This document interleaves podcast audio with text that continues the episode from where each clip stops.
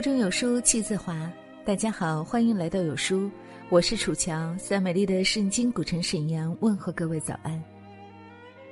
今天要和您分享的文章是：二十一岁女孩留遗书跳崖。我不是想太多，我是真病了。一起来听。九月四号，一名年仅二十一岁的女孩不顾其他人劝阻。还是毅然决然的从峨眉山金顶跳下，当场身亡。旁边游客一遍遍的劝他：“快回来，听听我们的话，你还有爸爸妈妈。”但是，他还是决定放弃自己的生命。自杀之前，他留下了一封遗书，坦诚的说自己有抑郁症，遗书里写出了自己的崩溃和无奈。女孩在遗书中称自己得了抑郁症，很多人把这种病当成脆弱、想不开。我想说不是的，我从来不是个脆弱的人。女孩还呼吁，希望大家能多多关注抑郁症这个群体。这个女孩对这个世界没有任何恶意，只是这个世界让她太失望了。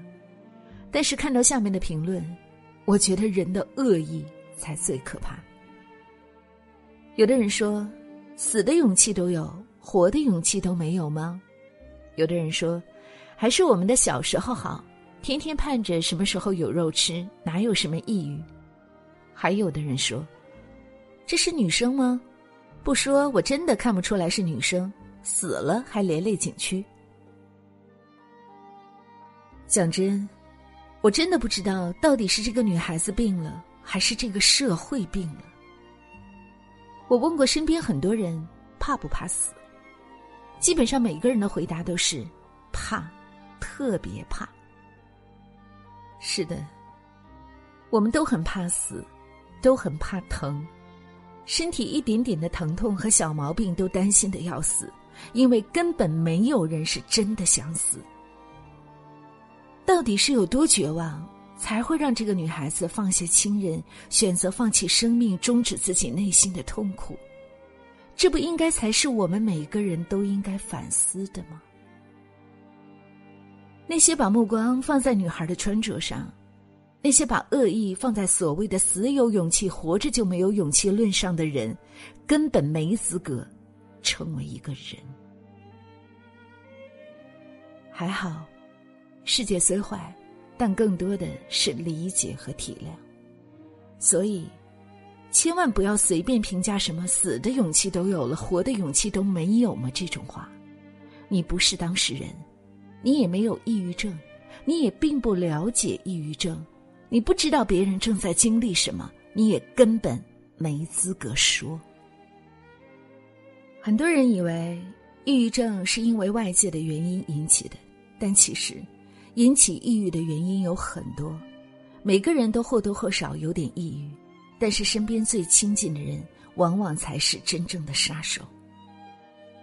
很多人在孩童时期就是被父母杀死的。知乎上有个帖子，有多少抑郁是父母导致的？光是关注者的数量和浏览量，其实就已经可以知道答案了。点赞很高的一个回答是。每次的对话都是加重抑郁情绪的要因。是的，对于很多人来说，跟父母的每次对话都是加重抑郁情绪最重要的原因。每次一点点小事都会听到，这都做不好，你是不是眼瞎？每次遇到家庭作业不会的时候，问他们，他们会说：“你自己不会动脑子吗？”后来不敢问了。作业老是做不好，又会被骂。你是死人啊！长嘴是干什么的？不会问啊！每一句话，每一次沟通，都在无形里一刀刀割掉每个孩子最后的自尊。还有一部分很难得知自己抑郁、想要寻求帮助的人，在每次寻求帮助后都被冷冷拒绝和不当回事中，慢慢的更加绝望。很多人对抑郁症的定义就是普通的不开心、矫情。你想太多了，怎么就你这么多事儿？很多人也觉得抑郁症也很好治疗，出去散散心就好了。你不要想那些不开心的事儿，多想想开心的，你去发泄发泄就好了。其实，患有抑郁症的人需要的不是这些，他们需要的只要一句很简单的话：“我懂”，或者一个拥抱就好。他们要的是真正的对这个病的理解、宽容和共情。但是。大部分人对这个病还是不了解，还是觉得只是普通的矫情和心情不好，这也成为了压死抑郁症患者的最后一根稻草。连身边的人都不懂我，还有人能懂我吗？他们对这个世界最后的希望火苗，就是身边的人亲手掐灭的。抑郁症到底有多可怕？知乎上有人说，在知道自己得抑郁症的那一刻，都高兴的哭了。很多人可能会问，怎么会高兴的哭了呢？其实，在他心里，确诊抑郁症这件事就像是一个出口，终于有人懂得他是真的病了，而不是想太多。还记得前段时间在华山栈道上。那个走到栈道中间就突然解开了安全绳，纵身跳下山崖的那位男性游客吗？还记得今年七月林肯公园主唱在家中自杀身亡吗？他们的死，都是和抑郁症有关。但很少有人知道，那位男性游客生前到底经历了什么，才会如此绝望。更令人想象不到的是。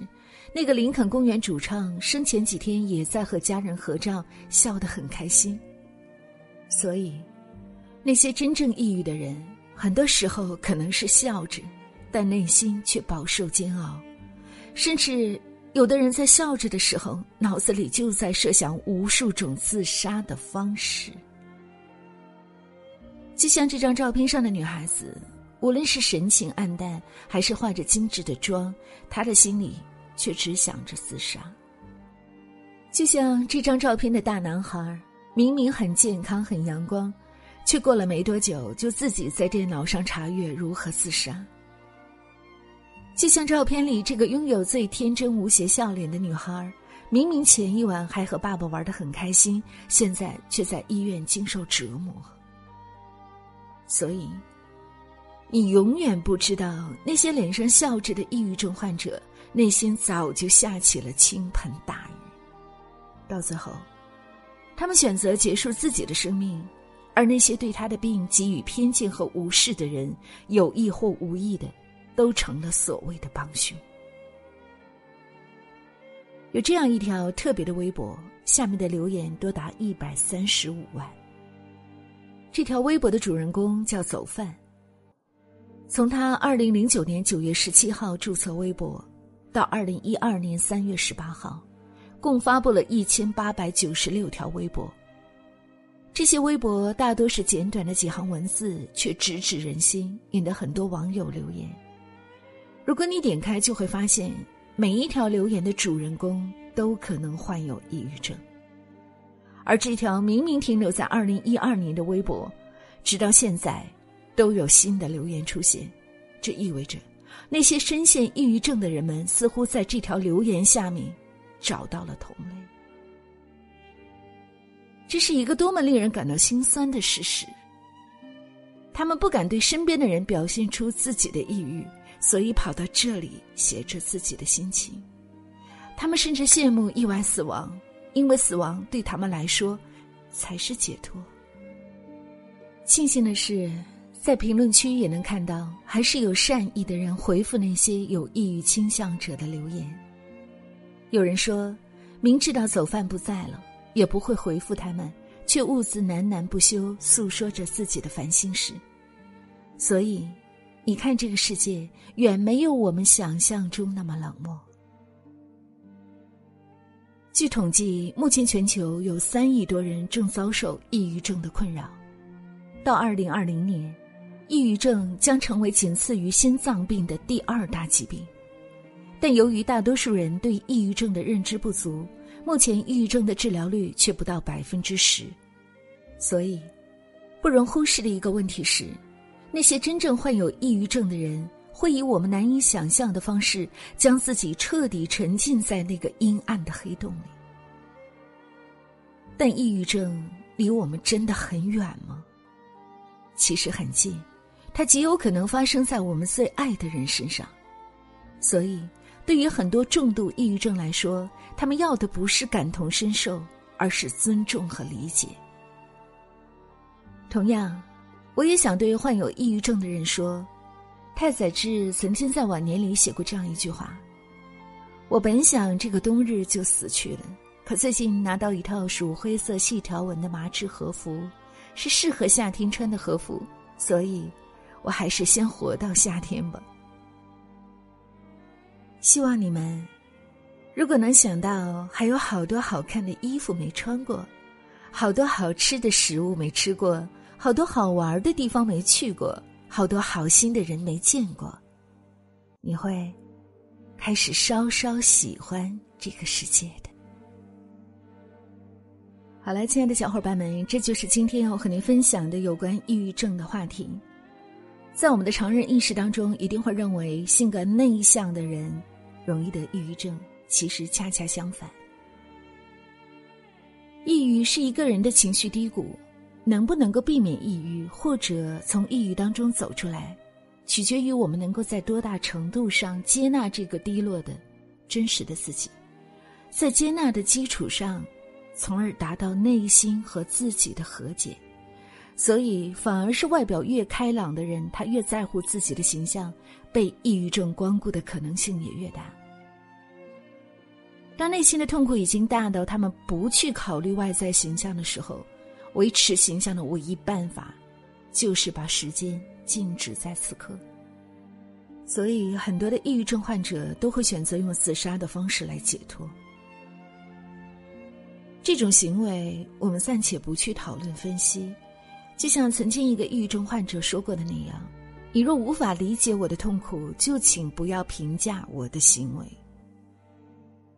我想说的是，正如文末所讲的，生活当中还有那么多美好的事情你没有经历过，这个世界上还有那么多美丽的地方你没有去看过，不会遗憾吗？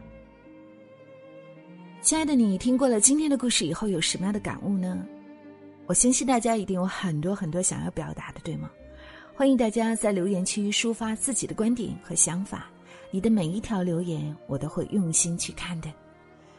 在这个碎片化的时代，你有多久没读完一本书了？长按扫描文末二维码，关注有书公众号菜单，免费领取五十二本共读好书，每天有主播读书给你来听。也欢迎大家下载有书共读 App 收听领读，我是楚乔。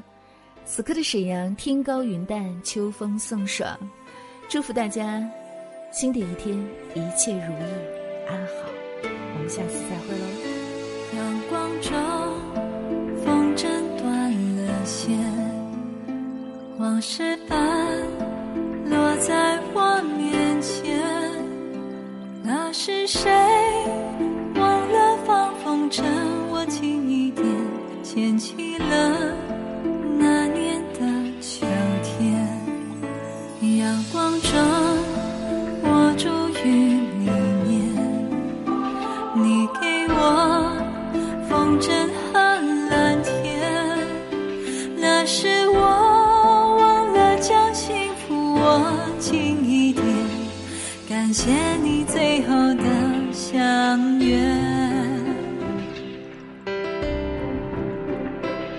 就